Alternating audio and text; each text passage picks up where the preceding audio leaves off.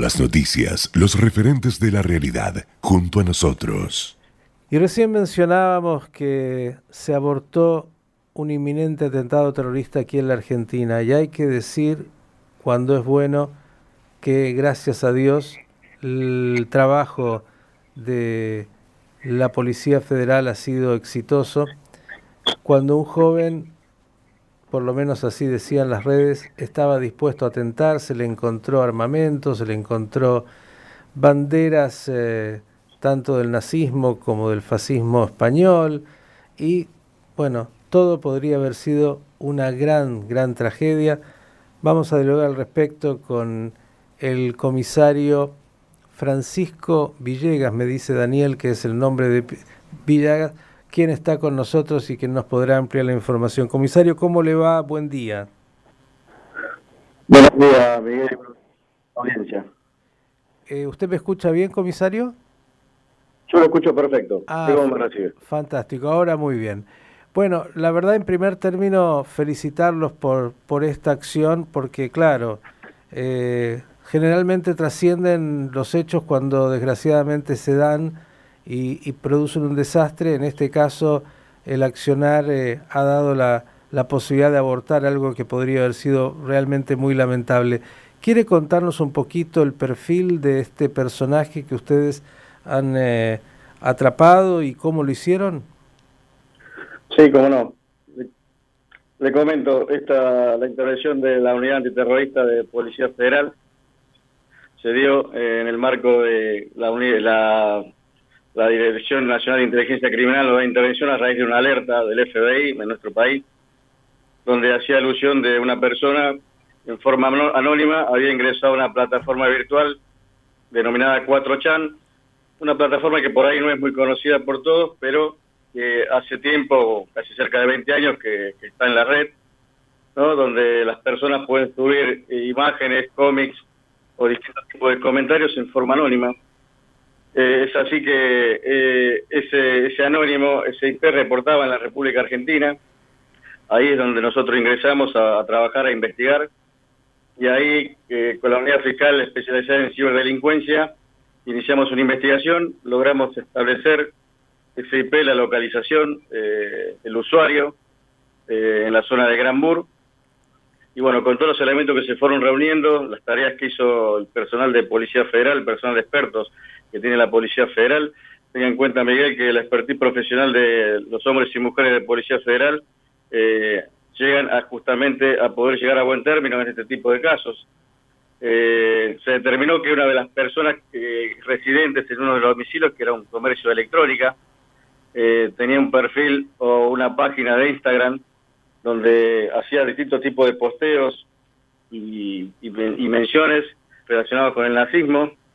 Con todos esos elementos nosotros pedimos una medida intrusiva a la Fiscalía y bueno, se le dio intervención al juzgado federal de San Martín donde se concretó el jueves pasado el allanamiento de dos lugares. En uno de ellos se logró la detención de un joven adolescente de 19 años se secuestraron, como usted decía, eh, varios libros de, relacionados con el nazismo y el fascismo. Se, se, secuestró una pistola Versa, calibre 9 milímetros, con municiones, banderas eh, justamente de las falanges españolas y, una bandera eh, nazi. bueno, todos esos elementos como celulares y computadoras, y fue puesto ahí Uh, se nos ha cortado. Ahora sí eh, Quiero resaltar. Sí. No, no, lo escuchamos. Sí, sí, comisario, lo escuchamos. Se había cortado, pero ya está perfecto. Bien. No, le decía que, bueno, eh, este sujeto fue puesto a disposición de la justicia. Eh, y bueno, esto es hay que agradecer un poco también a la a los vínculos que tiene esta la Policía Federal y este departamento con distintas agencias internacionales que hace posible de alguna manera llegar a, determinar, a prevenir y a neutralizar este tipo de hechos. Esto justamente quería destacar, eh, comisario, es eh, la colaboración del FBI con las fuerzas federales eh, y esta unidad antiterrorista y cuánto tiempo hicieron de seguimiento de este personaje hasta poder finalmente llegar a su detención. Y este hecho estuvimos alrededor de una semana, diez días. Una semana, diez días. Cuénteme algo más, porque a Dios gracias, hay algo en este perfil de personajes que parece que además se ha dado en otros lugares del mundo, antes de cometer un hecho necesitan publicitarlo en las redes, porque eh, por suerte, digo, si no fuera así sería mucho más difícil arribar a ellos.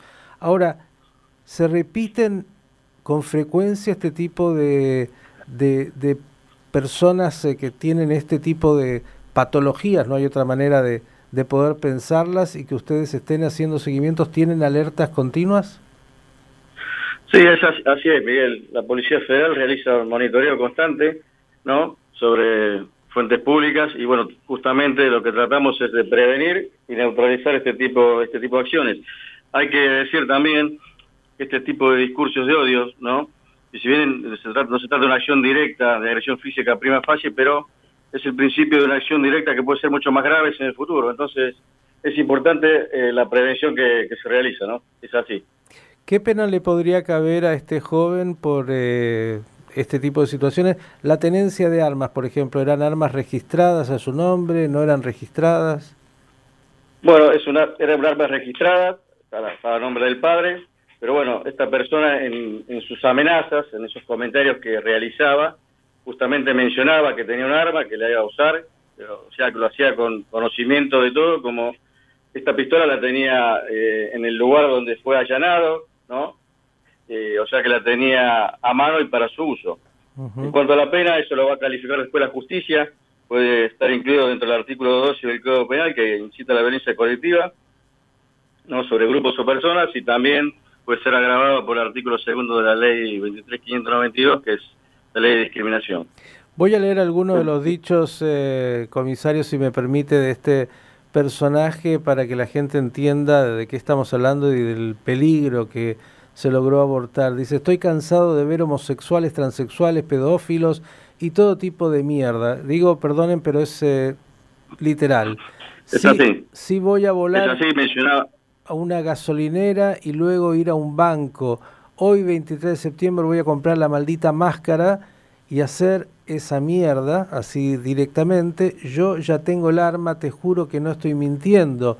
Luego siguen algunas de las cosas que publicó, no quiero lastimar a personas inocentes, pero necesito los números, ¿entiendes? Necesito muertes para que la noticia sea grande. Dios me perdone por la gente inocente, pero ya no soporto vivir en este maldito mundo. Me voy a suicidar después de hacerlo. Planeo tomar rehenes, que llamen a la prensa y hacerlo frente a las cámaras. Quiero que se grabe todo. Y luego lo último, lo sé, un cargador de pistola tiene 17 balas. Aún así llevaré más. Aún no he escrito el manifiesto, lo haré pronto, mencionaré el holocausto, los judíos, el 11 de septiembre, etc. Es decir, estábamos hablando, sin duda por lo escrito, de un atentado inminente que podría realmente haber sido una situación muy, muy lamentable y terrible. ¿Qué puede agregarnos, comisario, que valga la pena?